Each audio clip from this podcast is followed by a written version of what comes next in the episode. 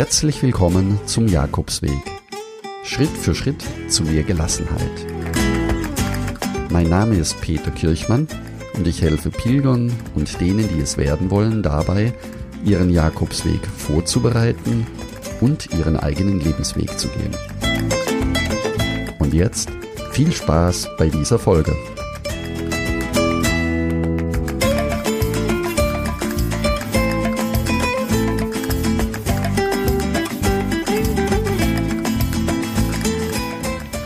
Herzlich willkommen zur Jakobsweg Miniserie. Die Folgen der Miniserie richten sich an Pilger, die gerne ihren Jakobsweg selbst vorbereiten wollen. In der heutigen Folge geht es darum, deine Etappenplanung zu erstellen. Dazu wirst du von mir erfahren, welcher Startort für dich möglicherweise in Frage kommt. Wir schauen uns die Pilgerstatistik an und werden dann die Tageslaufleistung anschauen. Steigen wir nun direkt in das Thema der Etappenplanung ein. Warum solltest du überhaupt eine Planung deiner Tagesetappen erstellen? Wozu dient diese? Und welche Vorteile bietet sie dir, wenn du sie durchführst? Nun gibt es zu dem Thema Planung einer Tagesetappe im Voraus sehr viele unterschiedliche Meinungen. Das eine oder die eine Pilgergruppe sagt, ich möchte die Freiheit und die Spontanität erhalten. Das heißt, ich laufe morgens los und ich laufe soweit ich komme, suche mir eine Übernachtung und damit ist das Thema der Planung der Tagesetappe erledigt. Ja, so kann man sicher auch seinen Camino laufen, und das ist auch völlig in Ordnung so.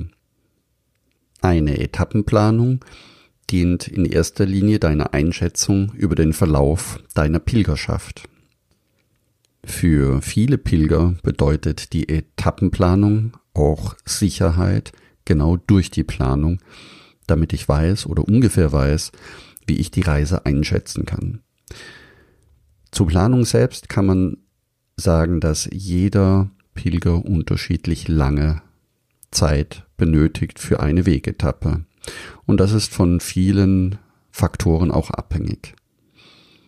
Nach ein paar Tagen auf dem Camino bist du in der Regel eingelaufen und kannst das auch viel besser abschätzen wie zu Hause bei deiner Vorplanung.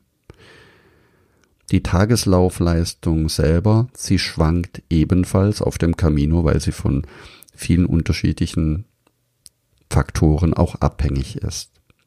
Deswegen ist bei der Etappenplanung auch immer zu berücksichtigen, dass die Angaben mehr oder weniger immer ungefähr bedeuten.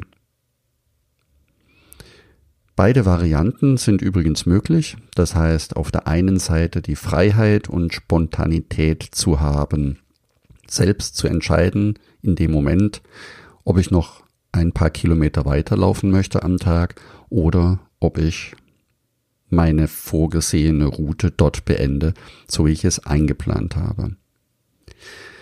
Um mit deiner Etappenplanung beginnen zu können, ist es jetzt wichtig, deinen Startort zu klären.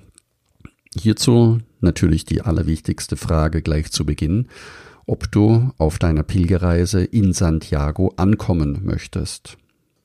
Denn dann wird dein Startort dadurch bestimmt, wie viel Zeit, wie viel Urlaub du für deine Pilgerreise zur Verfügung hast.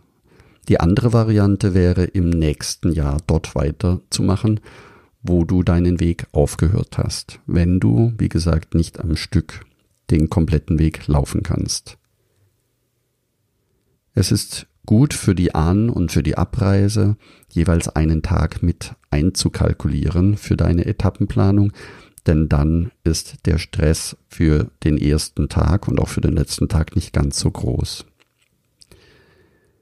Die weitere Vorgehensweise wäre jetzt zu schauen, wie viel Zeit du zur Verfügung hast und dann an der Orientierung der offiziellen Etappenplanung von deinem Startort aus nach vorne Richtung Santiago oder Richtung des Weges eben kalkulierst. Vorteil, wenn du deine Pilgerreise über mehrere Jahre verteilen kannst, und nicht sofort in Santiago ankommen möchtest, dass du einfach deinen Startort bestimmst und dann losläuft, läufst und schaust, wie weit du kommst. Und im nächsten Jahr genau an der Stelle weitermachst, wo du im vorigen Jahr aufgehört hast. Bei längeren Strecken kann es eventuell sinnvoll sein, auch Pausetage mit einzuberechnen, um einen Puffer zu haben für Besichtigungen oder einfach nur um einen Tag auszuruhen. Es gibt sehr viele interessante, sehenswerte Orte entlang des Caminos. Das sind auch die großen Städte oder großen Kathedralen. Und dort lohnt es sich oft auch, einen Tag länger zu bleiben. Kommen wir nun zu den häufigsten Startorte der einzelnen Caminos, und zwar der Reihenfolge nach, wo die meisten Pilger beginnen. Das ist ganz klar in Spanien der Ort Sarria. Das sind die letzten 100 Kilometer nach Santiago. Dort sind im letzten Jahr 96.000 Pilger über das Jahr hinweg gestartet. Die meisten natürlich in den Sommerferien. Das heißt, wenn du in Sarria loslaufen möchtest, dann sei dir bitte auch klar darüber, dass dort sehr viele Pilger laufen werden. Der zweitstärkste Startort ist dann an der französisch-spanischen Grenze. Die Spanier sagen San Juan Port. 33.000 Pilger sind dort im letzten Jahr losgelaufen. Der dritte Platz unter allen Startorten der Caminos auf der Iberischen Halbinsel belegt die Stadt Porto und zwar der historische, also der Camino Interior, der auf dem alten Weg Richtung Spanien führt, mit 28.000 Pilgern, die im kompletten Jahr den Weg gelaufen sind. Auf dem vierten Platz ist die spanische Stadt Tui, also an der Grenze zwischen Portugal und Spanien mit 22.000 Pilgern, die dort losgelaufen sind. Und für die Küstenfans, die in Porto loslaufen wollen an der Küste entlang. Dieser Weg wird seit vier Jahren im Pilgerbüro Santiago separat aufgeführt. Dort sind im letzten Jahr 11.000 Pilger den Weg gelaufen. Auch der Camino Inglés mit der Startstadt Ferrol wird immer beliebter. Dort sind im letzten Jahr 15.000 Pilger losgelaufen. So, könnte man die Liste endlos weiterführen. In Leon übrigens für die Camino Frances Freunde sind 10.000 Pilger gestartet. In Oviedo für den Camino Primitivo 9.500. Und alle, die den keltischen Gralsberg Sebrero kennen, dort sind im letzten Jahr 8.400 Pilger gestartet, um nach Santiago zu pilgern. Nachdem du dich in der vorherigen Folge für eine Route bereits entschieden hast, so wird es nun Zeit, dass du dir deinen Startort auswählst. Das ist für die weitere Vorgehensweise bei deiner Etappenplanung der nächste Schritt. Wenn du nun sagst, was passiert eigentlich, wenn etwas schief läuft, keine Sorge, deine Etappenplanung kannst du unterwegs jeden Tag neu anpassen. Natürlich gibt es auf dem Camino auch immer wieder Unberechenbarkeiten, die nicht einplanbar sind. Da gehört in erster Linie das Wetter dazu, ob es zu warm, zu kalt, ob es regnet.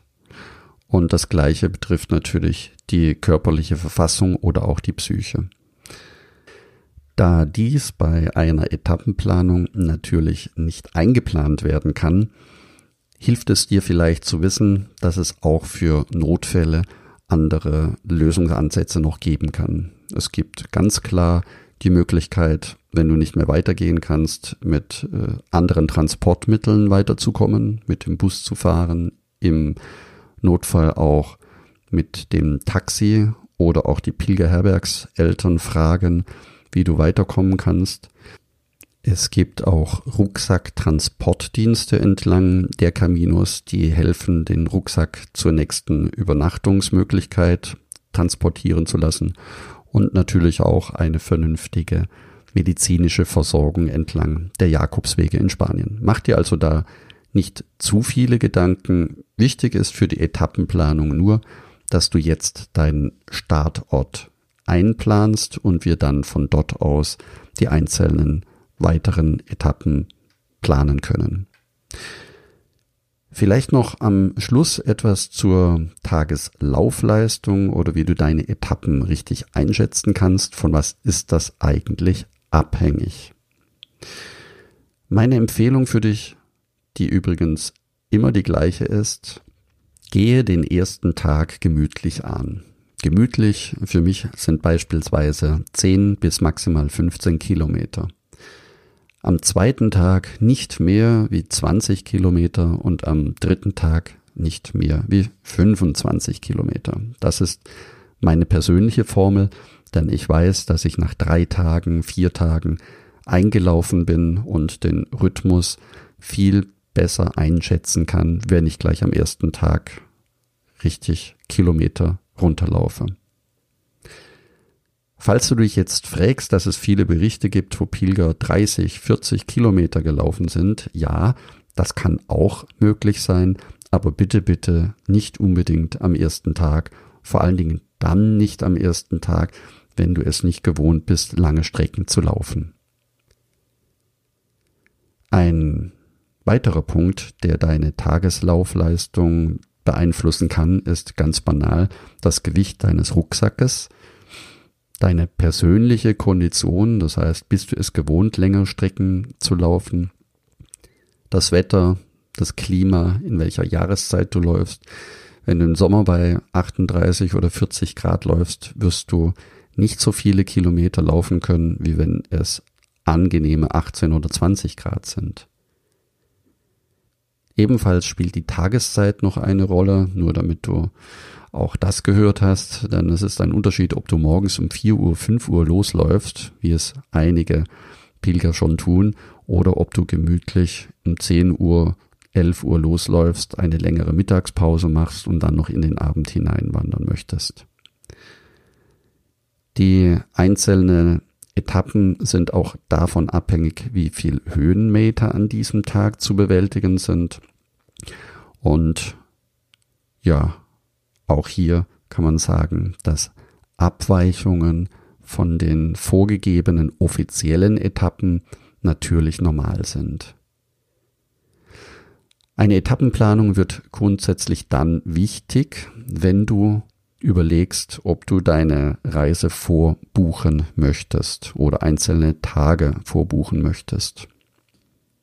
Hierzu in der nächsten Folge mehr, wenn es um deine Übernachtungsmöglichkeiten geht. Jetzt wünsche ich dir viel Spaß bei deiner Etappenplanung. Wenn du dazu Hilfe benötigst, findest du im Buen Camino Club vorbereitete Etappenplanungen, die du nutzen kannst und selber ausfüllen kannst. Dazu auf buencaminoclub.de. Wenn auch du die Gewissheit haben möchtest, an alles gedacht zu haben bei deiner Planung, Höre dir jetzt die nächste Folge an und ich freue mich, wenn wir uns dort wieder hören. Bis gleich und buen camino. Dein Peter Kirchmann.